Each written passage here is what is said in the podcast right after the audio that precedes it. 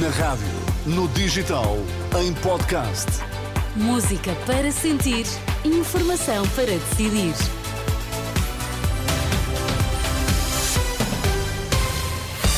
Vamos às notícias, edição das 11 com o Vítor Mesquita. Bom dia, Vítor. O que é que temos em destaque? Bom dia, Teresa. O Presidente da Comissão de Acompanhamento do PRR nega irregularidades na execução dos fundos. PSD vai votar a favor da resolução do PS sobre TGV, mas remete responsabilidades da solução para o Partido Socialista. São estes os destaques. Vamos saber agora mais detalhes. Vítor Mesquita na edição das 11.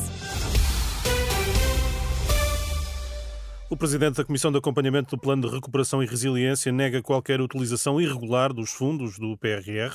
Reação ao relatório do Tribunal de Contas que aponta uma incorreta e inconsistente contabilização dos valores do plano na Conta Geral do Estado em 2022, ouvido pela Renascença. Pedro Dominguinhos contesta ainda a posição da Frente Cívica que esta manhã na Renascença afirmou que os fundos poderão estar a disfarçar o déficit das contas públicas. É uma uh, conclusão abusiva. Os beneficiários finais e os beneficiários intermediários têm uma fonte eh, de receita e de despesa própria relacionada com o PRR para identificar exatamente esta questão e, portanto, daquilo que nós temos uh, tido a possibilidade de ver no terreno, não nos permite ir a essa conclusão. No entanto, é necessário que nós não nos fiquemos apenas pelos fluxos financeiros dos investimentos. E quanto mais transparente for a informação, melhor.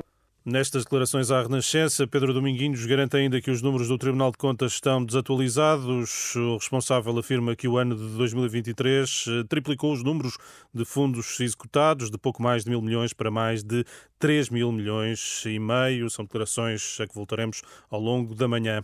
O PSD anuncia voto favorável à resolução do PS para arrancar com um concurso da linha de alta velocidade Porto-Lisboa, numa posição escrita enviada à agência Luz, assinada pelo vice-presidente eh, social-democrata Miguel Pinto Luz, o partido garante que nunca será um entrave ao desenvolvimento, contudo, remete responsabilidades da solução para o Partido Socialista. O partido considera que o país já perdeu demasiado tempo e que esta seria a segunda candidatura falhada por hum, incompetência e impreparação do governo eh, liderado pelo PS. Entretanto, ficou, hum, ficou-se a saber esta manhã que a concessão da hum, alta velocidade deverá ser em regime de parceria público-privada, 30 anos, a abranger a construção e a gestão da linha.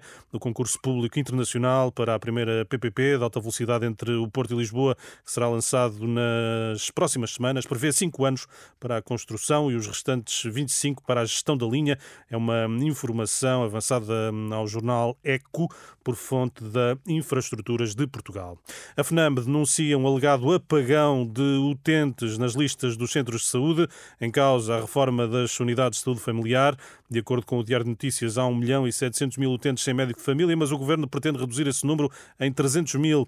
Para que tal aconteça, a Presidente da FNAM, Joana, Joana Bordal diz à Renascença que está em curso uma limpeza artificial dos fecheiros hum, dos utentes que menos recorrem aos centros de saúde. São declarações que já aqui escutamos. Novo sismo de magnitude 6.0 no Japão. De acordo com a Agência Meteorológica do país, o abalo foi registado por volta das 6 da tarde locais, 9 da manhã, hora portuguesa. Entretanto, são mais de 200 as vítimas do tremor de terra do primeiro dia do ano. Há ainda uma centena de pessoas por localizar. Obrigada, Vitor Mesquita, e até já. Até já.